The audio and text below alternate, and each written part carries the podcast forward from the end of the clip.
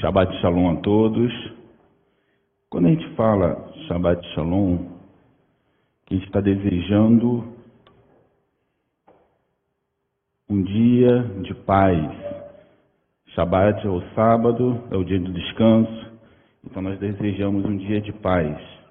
Então, por isso, Shabbat Shalom. O pastor falou aí sobre Davi e, consequentemente, nós vamos falar sobre Davi e é um dos personagens bíblicos que eu mais gosto de falar. Então, para mim, é uma satisfação enorme poder falar um pouquinho sobre a vida de Davi. E nós vamos abrir a palavra do Senhor que está em 2 Samuel, capítulo 21, versículo 15. 2 Samuel 21, versículo 15, que diz assim: Houve ainda outra batalha entre os filisteus e Israel. Davi e seus soldados foram lutar contra os filisteus. Davi, preste atenção, ó, Davi se cansou muito. Isbe Boneb, descendente de Rafa, prometeu matar Davi. A ponta, do, da, a ponta de bronze da lança de Ibe Benob pesava 3,6 kg gramas e ele ainda estava com uma espada nova.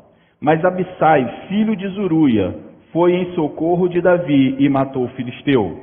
Então os soldados de Davi lhe juraram, dizendo: Nunca mais sairá conosco a guerra, para que não se apague a lâmpada de Israel. Houve depois outras batalhas com os filisteus em Gobe. Naquela ocasião, Sibecai de Uz, Uz, Uzate matou Zaf, um dos descendentes de Rafa. Noutra batalha contra os filisteus de Gad, Elanã, filho de Jerebe, de Belém, matou Golias de Gade, que possuía uma lança cuja haste parecia uma, uma lançadeira de tecelão. Noutra batalha em Gade havia um homem de grande estatura que tinha seis dedos em cada mãos e seis dedos em cada pé, vinte e quatro dedos no total. Ele também era descendente de Rafa e desafiou Israel, mas Jonatas, filho de Simeia, irmão de Davi, o matou. Esses quatro eram descendentes de Rafa em Gade e foram mortos por Davi e seus soldados. Preste atenção, quando fala, a Bíblia fala descendente de Rafa, nós estamos falando descendente de gigantes. Então, assim, muitas vezes a gente acha que só vai aparecer gigante uma vez na Bíblia quando Davi vai vencer Golias. Não. A vida de Davi principalmente nas guerras em que Davi vai participar, ele vai encontrar vários gigantes. E uma coisa que nós chegamos à conclusão que em cada geração vai haver um gigante. Por exemplo, eu sou mais velho do que vocês. Eu, na, na idade de vocês, tinha meus gigantes, que talvez não sejam os gigantes que vocês estão enfrentando hoje. Mas, de qualquer forma, é um gigante é, é algo que quer destruir a vida de vocês. E Davi, foi a vitória de Davi sobre Golias no início da sua caminhada que vai fazer com que Davi seja o que? Conhecido em Israel. Davi, nessa ocasião em que ele vence Golias, ele ainda é um garoto. Talvez 17, 18 anos, não sei exatamente a idade, mas ainda era um garoto. E ele enfrenta aquele gigante e ele mata aquele gigante. E a partir daí, Davi vira um homem de guerra. Não só naquela ocasião, ele, ele, ele é incorporado no exército de Saul, ao ponto de as mulheres falar, cantar, fazer uma canção dizendo que Davi, que Saul havia matado milhares e Davi havia matado dez milhares. Isso vai gerar um, um ciúme no coração de Saul, mas vai mostrar que Davi é, se torna um homem de guerra. E nessa ocasião aqui, Davi já é rei. Ele é rei, mas ainda continuam as guerras. As guerras ainda estavam acontecendo. Mas Davi cansou. Depois de tantas batalhas, depois de tantas lutas, Davi cansou. E foi exatamente nesse momento que o inimigo veio para poder matar Davi. A batalha em questão que nós lemos agora, ela vai se passar contra um arqui-inimigo de Israel. Israel tinha um arqui-inimigos. Claro que você vai ver em outras passagens bíblicas Israel lutando contra os medianitas, lutando contra os sírios, enfim. Mas os filisteus eram o arqui-inimigo. É mais ou menos como se fosse os Estados Unidos hoje, na década de 80, contra o Iraque ali mais ou menos, na década de 90. Tem vários, Estados Unidos tem vários inimigos, mas o Iraque era a pedra no sapato dos Estados Unidos. No caso aqui era exatamente isso. Israel tinha vários inimigos, mas os filisteus era a pedra no sapato de Israel. E essa batalha vai acontecer contra quem? Contra exatamente os filisteus. No meio daquela batalha, no meio daquela batalha, um homem ele tem uma missão. E qual é essa missão? Matar Davi. No meio de uma batalha, aquele homem, aquele gigante, ele tinha uma missão. E a missão dele era o quê? Matar Davi. Ele não estava preocupado se o exército filisteu ia tomar terras, ele não estava preocupado com isso. Ele não estava preocupado se o exército filisteu ia tomar a, a, plantação de Israel, ele não queria saber disso. A missão dele naquela guerra era matar Davi. Não é muito diferente da vida que passamos hoje. Nós estamos em guerra. A, a Bíblia fala que nós estamos em guerra não contra a carne nem contra o sangue, mas contra as potestades e os principados, mas dentro dessa guerra, dessa guerra universal que acontece, existe um ponto principal, é aquele ponto onde o inimigo ele mira na sua vida, ele quer destruir você. Mesmo havendo uma guerra, você é o alvo daquele inimigo. Tanto que muitas vezes nós somos tentados aonde? Nas nossas fraquezas. Então, quando você é tentado nas suas fraquezas, é porque o inimigo está usando uma, uma tática individual. Porque, por exemplo, a minha fraqueza não necessariamente é a fraqueza do, do Patrick. E a fraqueza do Patrick não necessariamente é a minha fraqueza. Então o inimigo ele não vai é, gastar tempo querendo me atingir numa fraqueza que não é minha, que é do Patrick. Ele vai me investigar, vai saber qual é a minha fraqueza e vai investir o quê? Nessa fraqueza. E aqui nesse caso, esse homem ele tinha uma missão, e a missão era o quê? Matar Davi. E eu fico imaginando que numa guerra, Davi, claro, deve ter lutado com vários homens, vários soldados, a gente vê mais ou menos aqueles filmes medievais, né? São vários, vários combates. E eu fico imaginando que esse gigante, ele deve ter esperado Davi lutar bastante, ficar cansado, e agora ele vai para cima de Davi. O nome desse homem, nós acabamos de ler, é Isbe Boneb, Benobi, Isbe Benobi. Ele era um descendente de gigantes. E o interessante é que a tradução do nome dele quer dizer o seguinte: a minha habitação é nas alturas. E se você for, for contextualizar com o que o Novo Testamento vai dizer, que nós não lutamos contra a carne nem contra o sangue, mas contra os principados e potestades que atuam nas, nas regiões celestiais. Então, esse homem, ele estava representando um principado, uma potestade, não sei, mas era algo dessa natureza que queria o quê? Matar Davi. Quando Davi estava prestes a ser abatido pelas mãos de Benobe, quem aparece? Aparece Zuruia, aparece Abisai, filho de Zuruia, para socorrer Davi. Aqui nós aprendemos um grande princípio.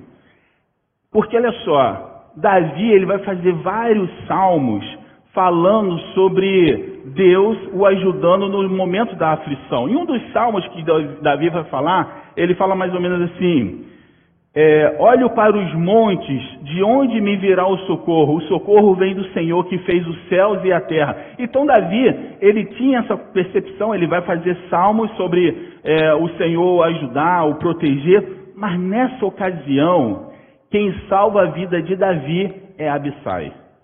Claro, claro que Abissai foi um instrumento de Deus para salvar Davi, mas coube a Davi treinar Abissai. Consegue entender? Coube a Davi treinar Abissai e coube a Davi treinar o seu exército. Se em cada geração há os seus gigantes e nós aprendemos que nós precisamos vencer esses gigantes, não significa que quando nós nos cansamos, os gigantes também vão se cansar. Concorda? Tem os gigantes, mas não significa que quando eu cansar, o gigante, é como se eu falasse, não, cansei, não quero brincar mais, me dá aqui é, deixa eu ficar aqui neutro. Lembra que na brincadeira tinha neutro, não quero brincar mais. Não é assim não, irmão. Se você se cansar e se você não treinar ninguém, você pode ser um alvo abatido. Sempre haverá gigantes e por conta disso precisamos treinar a próxima geração. Eu preciso treinar uma geração que vai continuar o trabalho que Deus colocou na minha vida. Porque se eu não fizer isso, o trabalho que eu, que eu porventura venha a fazer pode ser um trabalho maravilhoso, mas a minha vida ela é finita. Num dado momento, mais tempo ou menos tempo, eu vou para a glória, eu vou estar com Deus. E aí como é que fica o trabalho que eu não dei continuidade, que eu não ensinei ninguém a continuar esse trabalho? Mas Davi está ensinando aqui que ele treinou uma geração para que isso não acontecesse. Alguns podem até dizer assim, ah, mas espera aí, talvez o exército de Davi já, já, já, talvez já vieram treinados, já eram homens que já era de guerra, Davi só apenas liderou esses homens. Eu acho que não. Alguém aí sabe me dizer, ou o pessoal que está em casa, ou vocês, qual era a base do exército de Davi? A base, quem eram os soldados do exército de Davi? Alguém sabe me dizer? Qual era a base? Oi? Sim, os israelitas. Mas qual era essa base?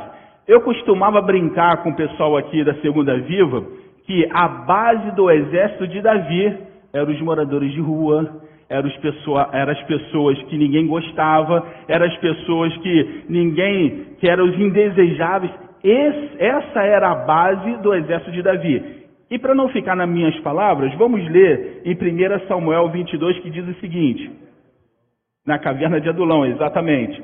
1 Samuel 22, versículo 1 diz assim: Então Davi se retirou dali e escapou para a caverna de Adulão. Só para a gente se contextualizar aqui, essa situação acontece porque Saul, que é rei de Israel, ele tem um ciúme de Davi, porque Deus havia rejeitado Saul e já havia ungido Davi. Mas Davi como bom servo, ele não vai tomar o, o trono, ele vai se manter até que o Senhor fala, agora essa é a hora. Ele se manteve. Só que Saul queria matar Davi de qualquer jeito. E nessas, em uma dessas situações, Davi vai para uma caverna chamada Adulão, que é o que nós estamos lendo. E ouviram-se seus irmãos e toda a casa do seu pai, e desceram ali para ter com ele. Então os irmãos de Davi foram para onde? Para a caverna de Adulão ficar com ele. E aí é interessante, ó. E ajuntou-se a ele todo homem que se achava em aperto, todo homem que se achava endividado, e todo homem de espírito desgostoso. E ele se fez capitão deles, e era com eles uns 400 homens. A base do exército de Davi era esse, irmão. Não era o pessoal lá que vem eh, das forças especiais dos Estados Unidos, não era só pessoas que, que estavam assim à margem da sociedade. Preste atenção. Davi não recebeu homens treinados. Davi treinou esses homens. Esses homens endividados. Alguém já ficou endividado? Já, né? A cabeça fica no lugar quando você está endividado? Fala para mim. Não fica. Pois é. Esses homens eh, faziam parte do exército de Davi. E sabe o interessante de quem eu não estou dizendo assim, talvez para a gente não, que a gente nunca teve muito dinheiro e ficar endividado é tranquilo. Mas para quem tem muito dinheiro e fica endividado, o que, que geralmente acontece? E depois? Exatamente. Então você vê que esses homens endividados eram homens que, que não estavam com a cabeça no lugar. E quando se fala endividado nessa época, significa o quê? Se você não conseguia pagar algo, ou seu filho, ou a sua esposa, ou até você seria escravo de quem você devia. Hoje você fica devendo só, só o SPC manda carta, sei lá, liga, né? Mas naquela época você tinha que ser escravo de alguém de quem você estava devendo. Base do exército de Davi. Outro, espírito desgostoso. O que, que você entende por espírito desgostoso? É algo. Hã? não quer viver, uma pessoa, em outras palavras, vamos dizer, os depressivos. Concorda? Eu fico imaginando, Deus fez uma obra muito grande através da vida de Davi, porque eu, como soldado, eu não iria querer ter depressivo no meu exército e não queria ter endividados. Porque o endividado ele ia ficar preocupado no que ele está devendo e ia me deixar na mão quando eu precisasse dele. E o depressivo ia ficar naquela coisa: eu levanto da cama, não levanto, eu vou para a guerra, não vou, enquanto eu estou lá na guerra. Está entendendo? Aonde que, qual era a base do exército de Davi? Esses homens foram treinados por Davi. E Davi se faz capitão desses homens. O interessante de capitão, que a palavra coloca capitão, é algo muito interessante, porque até hoje a figura do capitão é a figura de quem comanda. Você olha para o futebol, tem o capitão do time. Você olha, sei lá, para outro para o futebol ou para outro tipo de esporte, tem um capitão, tem sempre aquele cara que deveria ser o cara, aonde os outros vão olhar para ele e falar assim, cara, eu quero ser igual a esse cara. Eu vou me espelhar. Esse cara coloca a gente o quê? Para cima. E, e Davi, ele se faz capitão desses homens. E o interessante, que esses homens, que são depressivos, que são homens de aperto e endividados, ele se torna um exército tão fabuloso que a Bíblia vai usar algumas páginas da palavra de Deus para descrever as ações desses homens. E esses homens passam a ser conhecidos como os valentes de Davi. Alguns podem discordar de mim, vocês podem ficar à vontade, mas na minha concepção, os valentes de Davi fizeram obras maiores do que Davi. Os homens que Davi treinou se tornaram guerreiros melhores do que Davi. Se você parar para pensar hoje, qual foi o maior feito de Davi? Qual foi o maior feito de Davi? Matar o Golias. Claro, ele matou o leão, ele matou um urso, mas o leão e o urso é algo que ele vai testemunhar, não é algo que alguém viu. Mas o Golias foi algo que todo Israel viu. Só que esses homens aqui, irmão, eles vão fazer coisas maiores. E eu gostaria de ler, é um pouquinho longo, mas é interessante a gente ler para a gente saber como que é treinar uma próxima geração, como que é formar homens, mulheres, homens e mulheres para uma próxima geração. Não é algo de alguma, assim, de qualquer jeito. Eu lembro que antigamente eu gostava muito de assistir filme de, de luta e às vezes o, o, o, aprendiz ia enfrentar o mestre. Aí chegava para enfrentar o mestre e perdia. Aí o mestre falava assim: Tudo que você sabe foi eu que te ensinei, mas eu não te ensinei tudo que eu sei. Não é assim mais ou menos? Mas no caso de Davi, eu acho que não foi isso não. Eu acho que Davi ensinou tudo para aqueles homens, porque começam assim: Estes são os nomes dos três principais guerreiros de Davi. Quando falo Davi teve 33 valentes, só que desses 33 valentes, tinham três que eram os caras, eram os forças especiais dentro dos forças especiais, sabe qual é? É mais ou menos assim, igual nos Estados Unidos hoje, que você, é mais ou menos assim, é, existe uma guerra no planeta, o presidente fala assim, aonde estão os fuzileiros? Aí manda os fuzileiros. Se os fuzileiros não der certo, ele vai mandar o quê? Vai mandar os CIOs. Se os CIOs não der certo, eles vão vai mandar quem? Os Six CIOs, que são os seis melhores de toda a marinha. Esses caras aqui eram os três melhores do exército de Davi. E começa assim: Gebezão, um tequimonita, chefe dos três, dos três primeiros principais, numa ocasião com uma lança, enfrentou 800 homens numa mesma batalha e os matou. Meu irmão, tu tem ideia do que é enfrentar 800 cabeças e matar com uma lança? É um guerreiro. Só isso aqui já foi mais do que matar um, um Golias, concorda? Não é, mas, cara, eu, eu, eu vi, eu, matou 800, lutando, eu ficando imaginando ali ele lutando, devia ser igual, igual um Jedi ali matando um monte de gente. 800, irmão. Depois, Eliezer, filho de Oida, de Dodô, ele era um dos três principais guerreiros e esteve com Davi quando os filisteus se reuniram em passada a mim para a batalha, o, o exército de Israel recuou. Olha só o que está escrito. O exército de Israel recuou, mas ele manteve sua posição e feriu os filisteus até a sua mão ficar dormente e grudar na espada. E o Senhor concedeu uma grande vitória naquele dia. E o exército voltou atrás dele só para saquear os mortos. Olha como é que os caras, esses caras aqui são, hein? Outro, depois dele Samar, filho de Agê, de Ará, os filisteus reuniram-se em lei onde havia uma plantação de lentilhas. Geralmente, é, os filisteus atacavam Israel para tomar as plantações, principalmente na época da colheita. O exército de Israel fugiu, mais uma vez o exército foge. Mas Samá tomou posição no meio daquela plantação, defendeu, derrotou os filisteus e o Senhor concedeu uma grande vitória.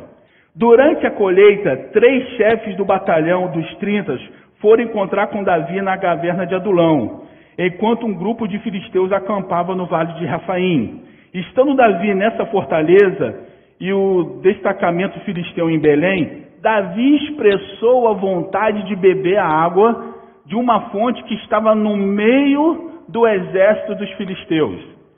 Então, Davi estava na, na, ali na, uh, na caverna de Adulão e ele pensa alto. Ele fala assim: Ah, quem me dera beber da água que está no poço lá em Belém.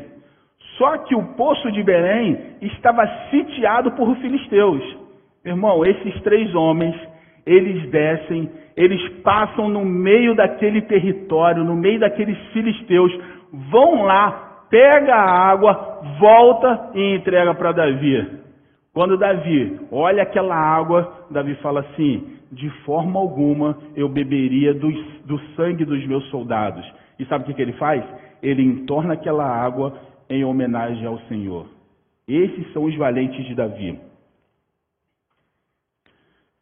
Abissai, irmão de Joabe, filho de Zuru. Abissai foi o que salvou Davi, tá? Era chefe do batalhão, não era qualquer um, era chefe de batalhão, dos 30. Certa ocasião, com sua lança matou 300 homens, tornando-se tão famoso contra os três, mas não chegou aos três.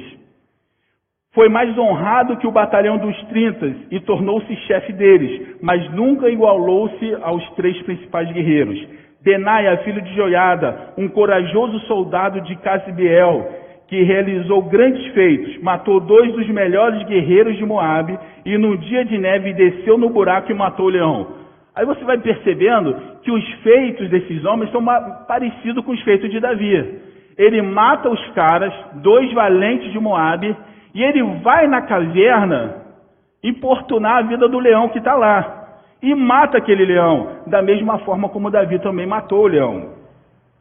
Também matou um egípcio de grande estatura, um gigante. O egípcio tinha na mão uma lança e Benai o enfrentou com um cajado. Arrancou a lança da, sua mão, da mão do, Egito, do egípcio e o matou. Estes foram os grandes feitos de Benaia, filho de Joiada, que também foi famoso. Quanto aos três principais guerreiros de Davi, não chegou. Foi mais honrado do que qualquer dos trintas, mas nunca igualou-se aos três. Davi lhe deu um comando da sua guarda pessoal. Então esses homens são os homens que Davi treinou. E aí eu faço uma pergunta, não sei se, se, se vocês vão concordar comigo. Esses homens não fizeram feitos maiores do que de Davi? Você olha, você fala, cara, esses caras fizeram mais do que Davi. Esse relato mostra que os valentes de Davi eram melhores do que ele mas o fato deles serem, deles serem melhores não fez com que aqueles homens quisessem tomar o lugar de Davi. Aí chegamos num grande ponto. Esses homens eram fabulosos, mas eles nunca quiseram tomar o que? O lugar de Davi. Pelo contrário, os soldados de Davi fizeram um juramento de que ele não iria mais para a guerra. Sabe por quê? Porque eles não queriam correr o risco de perder o seu rei. Qualquer um daqueles soldados poderia ser um grande rei, concorda? Eu sou, eu faço melhor, não sei o quê, mas eles tinham uma coisa que Davi ensinou lá atrás: respeitar a autoridade. Quando Deus unge Davi, Davi não quer tomar o lugar de Saul. E ele espera, ele aguarda, e por três vezes Deus testa Davi, colocando Saul nas mãos de Davi. E Davi faz o quê? Não mata. Numa última vez, Saul está numa caverna e vai fazer suas necessidades. Nisso que ele está lá agachado, Davi vem no rastejo, rasga a orla do vestido de, de Saul, vai embora e, e chega lá no alto da montanha e fala assim: Meu Senhor, por que, que o Senhor quer me matar? Ainda hoje, Deus te entregou em minhas mãos e aqui está a prova. Eu cheguei perto para te matar, mas não te fiz. Por quê? Porque você é um ungido de Deus. Seus, aqueles homens aprenderam isso. Por isso que eles nunca tentaram é, tomar o lugar de Davi. Isso se chama honra e lealdade. São duas palavras que a gente quase não se ouve hoje, não é verdade? honra e lealdade. Nos dias de hoje, o conceito de honra não está muito bem definido e acabamos confundindo com bajulação. Achamos que honrar alguém é bajular. Não é. Existe uma grande diferença entre honrar e bajular. Honrar é a primeira resposta que Pedro vai dar para Jesus em Mateus 16, 16, que diz assim, ó.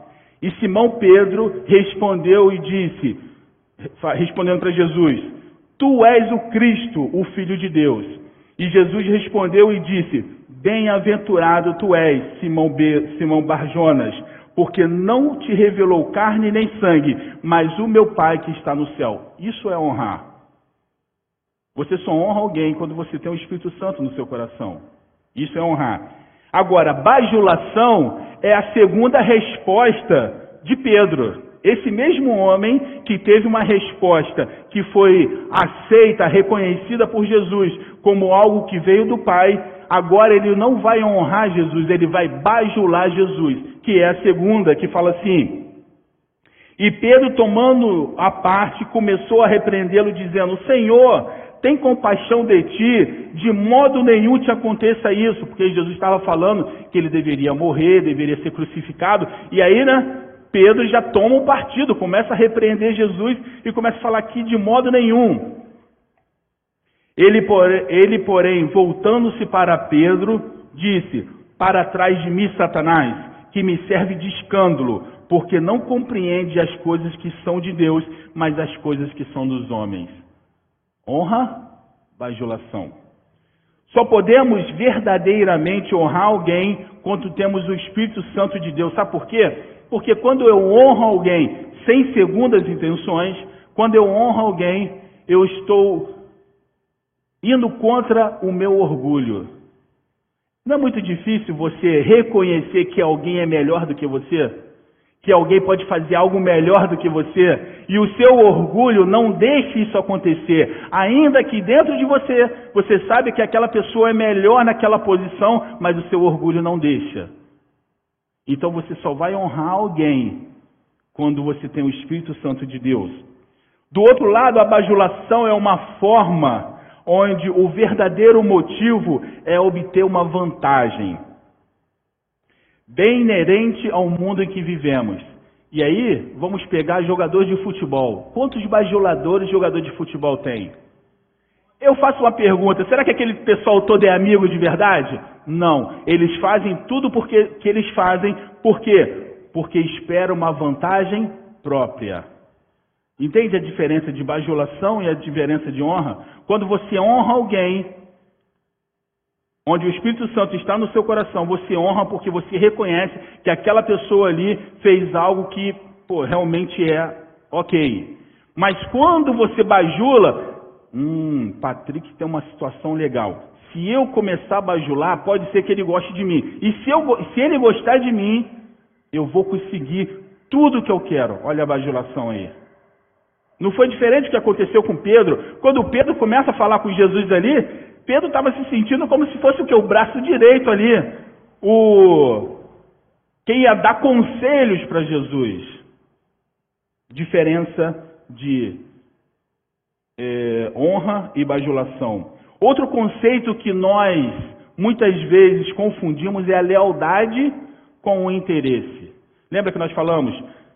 O exército de Davi tinha lealdade e honra. Lealdade é outra coisa que nós também confundimos com o interesse.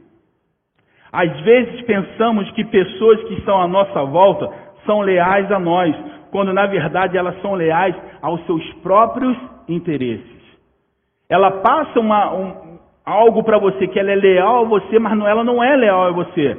Na verdade, faz parte, é interessante eu ser leal a você, porque vai, vai de encontro com os meus interesses, que foi exatamente o que nós vimos na semana passada, quando, quando Satanás fala com Deus assim, sobre Jó. Quando, quando Deus fala assim, tá vendo lá meu servo Jó? O que, que Satanás fala? Mas também você cercou ele de todos os bens, é vantajoso te servir. É vantajoso ser leal. Está entendendo? Lealdade com, com interesse. E infelizmente, muitas vezes, nós da igreja alimentamos isso quando apresentamos para as pessoas apenas um Deus que pode te dar bênção.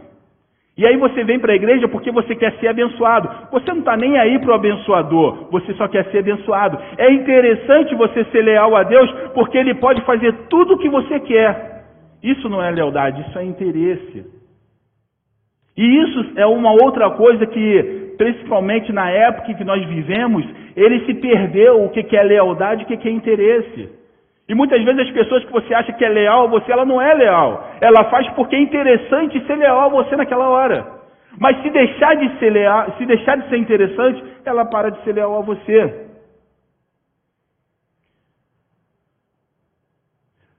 Para algumas pessoas, a lealdade é apenas uma máscara, mas como toda máscara, um dia ela cai. Não foi o que aconteceu com Davi. Existia um general do exército de Davi que, por mais que parecesse leal a Davi, ele não era leal, ele era leal aos seus próprios interesses. E é um general que, se você não olhar a parte ruim, é um general fabuloso, que é o nome, o nome desse general é Joabe. Esse general, ele era sobrinho de Davi.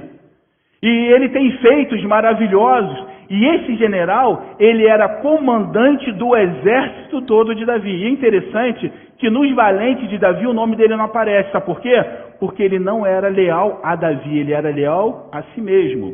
E um dos feitos de Joabe é quando Davi já aborrecido com os jebuseus que estavam em Jerusalém, e tem até uma placa lá, quando nós fomos em Jerusalém, tem uma placa que fala que os jebuseus é, falava assim para Davi, está escrito lá na placa, é, nós temos tanto medo de Davi que nós vamos colocar os aleijados e os mancos nas, nas, é, nas muralhas para defender. E Davi ficou muito chateado com aquilo. E Davi falou assim: Quero saber. Ele promete alguma coisa, não sei, não lembro exatamente o que é. Ele promete alguma coisa e fala assim: Quem tomar Jerusalém, eu vou recompensar. Sabe quem toma Jerusalém? Joabe. Joabe vai lá, entra pelo duto de água, traz o seu exército e toma Jerusalém. Mas, infelizmente, Joabe não era um cara que era leal a Davi, era alguém que era leal a si mesmo. Mas Davi ele não se assusta, sabe por quê? Davi não é pego desprevenido, porque Deus já, como ele tem, tinha o Espírito Santo de Deus, ele já sabia quem era Joabe. E quando seu filho Salomão vai assumir o trono, ele fala assim: ó, cuidado com Joabe. E dito e feito, pouco antes de Davi morrer, quando Davi já estava prestes a morrer, Davi fala que quem vai assumir o trono é quem? Salomão. Só que Joabe, ele vai, ele vai, vai, vai fazer uma aliança com Adonias, que é outro filho de Davi, e vai, tom, vai tentar tomar o trono de Davi, que ainda está vivo, para que Adonias seja rei. E aí você vê, não era leal a Davi. E, a, e nessa, nesse texto é muito interessante que fala que os valentes de Davi continuavam apoiando Salomão.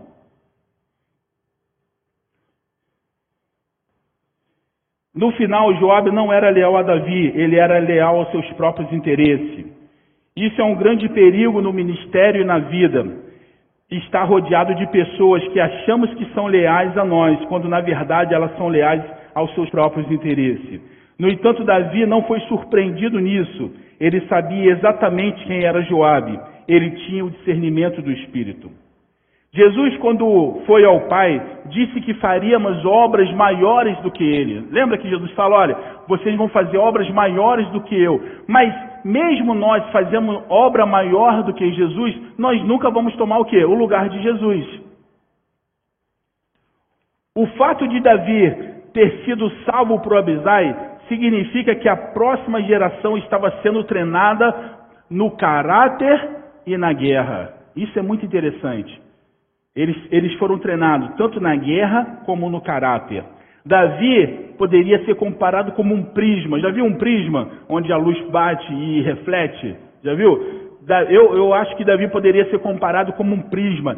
Ele recebe a, a luz do Espírito Santo, ele recebe a luz de Deus, ele reflete e ele vai tomar posse do que foi escrito lá em Gênesis, quando Deus vai criar um homem que fala, façamos o homem a nossa imagem e semelhança. Ele pega essa imagem e ele faz o que? Ele reflete nos seus soldados, ele reflete naqueles homens. Aqueles homens foram contaminados com o brilho de Davi, que refletia a imagem e a semelhança de Deus. Por isso Abisai disse, para que não se apague a lâmpada de Israel. Ao longo da história, existiu homens com grandes habilidades e grandes, e grandes reis. Se você for pegar na história, vai ter homens de grandes habilidades. Por exemplo, você pega mais ou menos ali pouco Alexandre o Grande, eu ia falar exatamente sobre ele, um grande general, um que tomou boa parte ali da Europa. Existia outros homens, vai existir outros homens que são tão bons governantes ou melhores que Davi e grandes guerreiros. Mas a diferença é que Davi tinha um dom. Davi tinha um dom.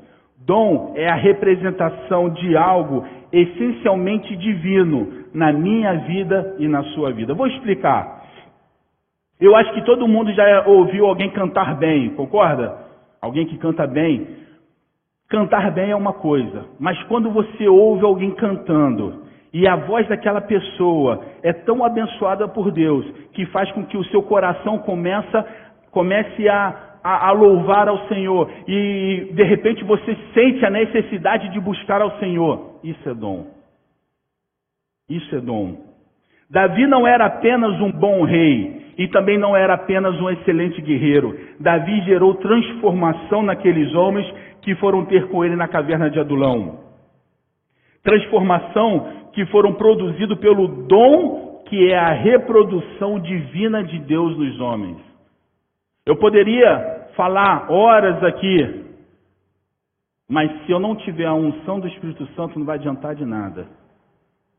E existem homens que tinham o dom da oratória. Se você pegar Adolf Hitler, o cara falava excelentemente bem. Ele levou uma nação para a guerra, só pela forma de falar mas ele não tinha um dom. O dom é quando você ouve uma palavra e ela bate no seu coração de uma forma que você não tem mais a opção de ser como você era. Você precisa mudar. Isso é o poder do homem? Não. Isso é o dom de Deus. É algo divino que está refletindo nessa pessoa, está refletindo em você. Isso é dom. Quando nós temos o dom de reproduzir Cristo, nós também temos a obrigação de criar novos Cristos. Quando eu falo criar novos Cristos, é o seguinte: cada um de nós precisamos ser Cristo para alguém. Existe um, um, conceito muito errado quando diz assim: ah, eu vou levar o Patrick para Jesus. Você não leva ninguém para Jesus. Você traz Jesus para as pessoas através do que? Da sua vida. Eu não consigo convencer ninguém. Posso até convencer temporariamente. É mais ou menos assim: você vai numa loja, isso acontecia muito na época quando eu, eu era soldado, logo assim que nós recebemos nosso primeiro pagamento grande, né? E aí a boa parte dos meus amigos iam para o shopping comprar roupa. E aí chegava, eu acho que as vendedoras já sabiam, né? Já sabia que, que, era, que era soldado, que era militar. Então, quando aquele, quando aquele rapaz chegava ali, às vezes ele ia lá para comprar uma camisa. Saía com camisa, meia, cueca, calça, bermuda. E aí, depois que ele saía daquilo ali, ele se perguntava: Cara, eu não queria comprar nada disso. Eu só queria comprar aquilo ali. Ou seja, nós podemos até convencer temporariamente, mas só o Espírito Santo de Deus vai convencer permanentemente. Por isso que se lê, vocês que estão vindo aqui, você que está vindo pela primeira vez, nós lemos todos os sábados uma porção que a gente chama Torá. Torá nada mais é do que os, os livros do Pentateuco, que é Gênesis, Êxodo, Levítico, Número, Deuteronômio. E essas, e a, a, o ensino, o ensino judaico, ele faz uma coisa que é fantástica. Ele divide esses cinco livros em nove porções, ou seja, em nove é, medidas que você lê durante a semana, e isso você lê durante um ano. E essas porções, ela, no total, elas são 54 porções. Então, por exemplo, alguém que tem 40 anos e se nasceu nesse sistema, 40 anos ele, ele ouviu 54 porções. Por que, que isso acontece? Porque a repetição, ela tem a, a, é, é necessário que repita tanto que as palavras, da, as palavras de Deus se tornem tão natural no nosso coração que não há outro jeito de viver a não ser pela palavra de Deus. Então, quando você lê, lê, lê, lê, lê ano após ano, as, as 54 porções, vai chegar um momento que você vai falar assim, cara, eu não tenho como viver diferente do que, do que eu aprendi. Não dá para fazer algo diferente. Sabe por quê? Porque você está aprendendo dia após dia. Davi havia estabelecido um novo padrão em Israel, o padrão de matar gigantes. Eu vou te falar, muitos de nós somos derrotados por esses gigantes. Geralmente aqui na Segunda Viva, que é o pessoal que que, que vinha aqui na segunda-feira, eu falava assim, eu perguntava para eles quais são os seus gigantes. E um falava, o meu gigante é bebida, o outro falava, o meu gigante é as drogas, o outro falava, o meu gigante é a pornografia, o outro falava, o meu gigante é porque eu não consigo não roubar. Esses são os gigantes dessas pessoas. E quais são os nossos gigantes? Nós também temos esses gigantes. E nós precisamos do que? Lutar. Davi ele vai, ele, ele vai estabelecer um novo padrão de lutar com os gigantes e derrotar esses gigantes. O padrão de matar gigante e matar leões. E ele fala uma, e o, o padrão de Davi era matar gigante, matar leão e respeitar a autoridade. Olha o legado que Davi vai deixar. Esses homens porque quando Davi ele não mata Saul, sabe quem estava do lado dele? Os soldados dele. E eu fico imaginando os soldados dele olhando para Davi. Cara, esse cara poderia ter resolvido os problemas dele, mas ele foi fiel. E quando você tem o exemplo de quem você vive ali, é impossível você fazer diferente. Dizem aí que tem um estudo que você é a reprodução das cinco pessoas mais próximas a você. Então, se você está próximo de pessoas que têm esse caráter, é impossível você fazer diferente. Porque se você fizer diferente, você não consegue nem falar para as pessoas, porque você sente vergonha. Está entendendo? Então, aí vem uma outra situação. Com quem você está se relacionando? Qual é o seu círculo de amizade? Não adianta você vir para a igreja uma vez por semana, sentar e ouvir a palavra, cantar alguns hinos, e lá fora você tem um ciclo de pessoas completamente diferente. Aí alguém pode falar assim: ah, mas eu estou lá para poder pregar o evangelho. Vou falar uma coisa para você. A palavra de Deus diz que os filhos das trevas são mais prudentes do que os filhos da luz. E muitas vezes, quando você acha que você está naquela roda ali para poder trazer alguém, ele está fazendo a contra-informação. No exército tem a gente chama de inteligência e contra-inteligência, né? Está entendendo? Vai, vai perdendo o foco. Por quê? Quando você está indo com a inteligência, o inimigo está vindo com a contra-inteligência, irmão. E às vezes você está pensando que você está se dando bem, na verdade você não está se dando bem, você está dançando conforme a música que ele quer. Não há como você caminhar sozinho. Davi matava gigante, mas ele não caminhava sozinho. Abissai, os valentes de Davi, eram homens fabulosos, mas não andava sozinho. A menor, vamos colocar, a menor subunidade do exército de Davi era três, não era um. Lembra dos três?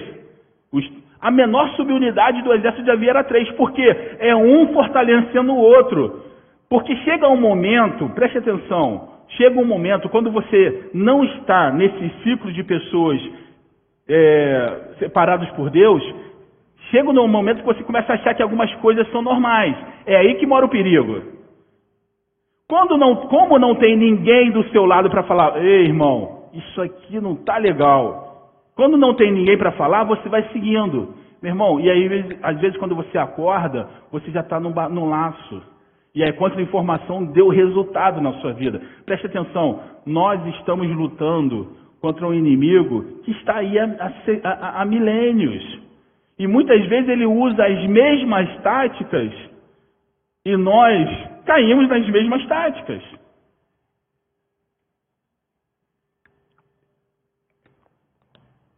Então, é muito importante com quem você se relaciona.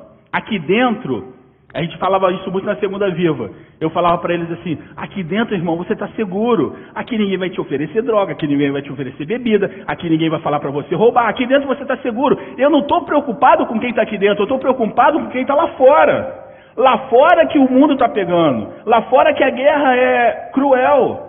E é lá fora que você precisa o quê? Da unção do Espírito Santo, você precisa da oração, mas você precisa também de irmãos pessoas do seu lado caminhando. Não existe. A gente assiste muito filme de guerra aí, tipo Rambo, que vai lá e age sozinho. Meu irmão, isso não existe. Ninguém vence nada sozinho. Precisamos trabalhar em que? Em corpo. Jesus, todo-poderoso, Rei do universo, poderia curar quem ele quisesse, venceu o diabo lá. Ele andava sozinho? Não andava sozinho. E você acha que o fato dele não andar sozinho é porque ele precisava? Não, ele queria ensinar para nós que não é para andar sozinho. Nós somos enganados pela nossa própria mente, nós somos enganados pelo nosso próprio conhecimento. Às vezes nós começamos a estudar, estudar, estudar e nós nos perdemos nisso. Meu irmão, tudo é motivo para o diabo tirar a gente do caminho, tudo. Preste atenção nisso, tudo é motivo. Todo ministério pre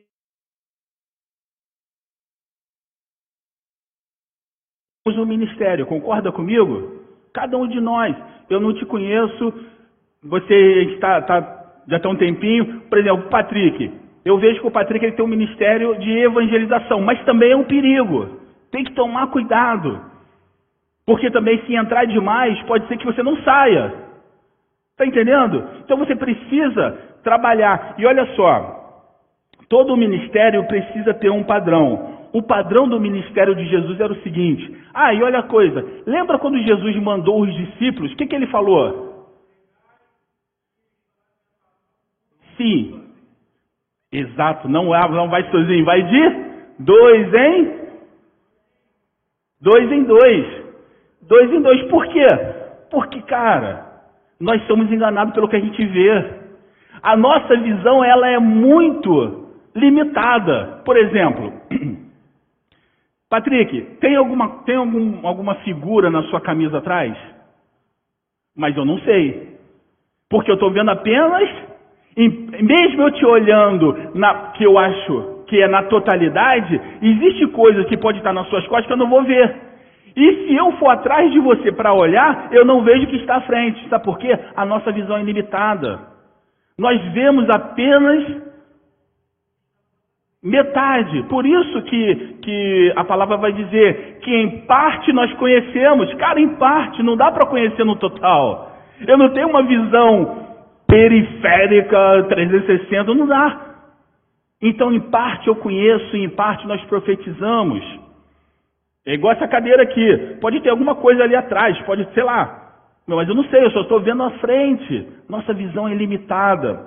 Então Jesus fala assim: vai de dois em dois né? Que é um fortalecendo o outro. E o ministério de Jesus é, como você falou, ide, pregai, dizendo, é chegado o reino dos céus.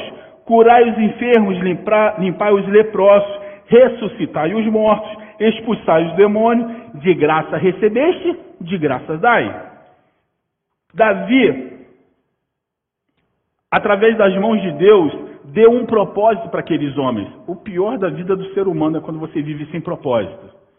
Você vive, você acorda dia após dia, você não faz nada, você não tem propósito. Isso também leva à depressão, porque é, tem até um, um, desenho que Gabriel gosta de assistir, eu acho que de repente vocês já assistiram, que é. Como é que chama? Sei, Era do Gelo. A Era do Gelo que tem um, um bichinho lá que luta com um dinossauro. Lembra disso? E aí chega no final, a ideia que se dá é que o dinossauro morreu. E aí ele fica triste, porque acabou o propósito da vida dele, e agora, o que, que eu vou fazer? E aí os caras falam assim, não, vão lá para cima com a gente, vamos. Aí ele, ah, tá bom. Quando ele ouve o som do dinossauro que não morreu, o que, que ele faz? Ele fica feliz. Por quê? O propósito voltou. Aquilo ali é, é muito interessante porque a gente não consegue viver sem propósito. Viver sem propósito é uma rotina e ninguém gosta da rotina. Da vida é o propósito daqueles homens. Sabe qual era o propósito? Formar, lutar pelo rei, pelo reino de Israel. Aqueles homens tinham um propósito. Nós honramos a Cristo porque somos leais, e nós somos leais a Ele, porque Ele também nos deu um propósito de vida. E ao contrário do que o mundo acha, nosso propósito não é receber aplausos de meia dúzia de pessoas. Esse não é o propósito da minha vida. O propósito, que também não é propósito, é eu, eu correr atrás dos meus interesses. O propósito que Deus me deu é ide e pregai, para que possamos, juntamente com os nossos irmãos, voltar para onde? Voltar para casa, de um lugar onde nós nunca deveríamos ter saído. E quando eu falo voltar para casa, é estar diante do Pai novamente, porque o propósito de Deus foi criar o homem para o louvor da sua glória. E nós, em nome de Jesus, seremos o louvor da glória de Deus para todo sempre. Que o Senhor possa nos abençoar que essa palavra possa estar sendo germinada nos nossos corações para que possamos realmente ter um propósito. Porque todo dia que você acorda e você sabe que você é filho de Deus, cara, isso tem que significar alguma coisa na sua vida. Não é apenas uma informação, isso tem que significar alguma coisa para você. Todas as vezes que você olha para a cruz e vê que Jesus morreu naquela cruz, aquela imagem daquele Cristo crucificado não é a imagem do Filho de Deus, aquela imagem é minha e é sua. Ele pegou a nossa imagem para morrer na cruz, para que nós pudéssemos novamente pegar a imagem dele e estar o que? Diante do Pai. Assim como Davi, que era um prisma de receber a luz de Deus e transmitir, esse é o nosso, é o nosso legado, é o nosso propósito. Que o Senhor possa nos abençoar, que essa palavra possa estar sendo ministrada mais e mais nos nossos corações. Amém? Shabbat Shalom a todos.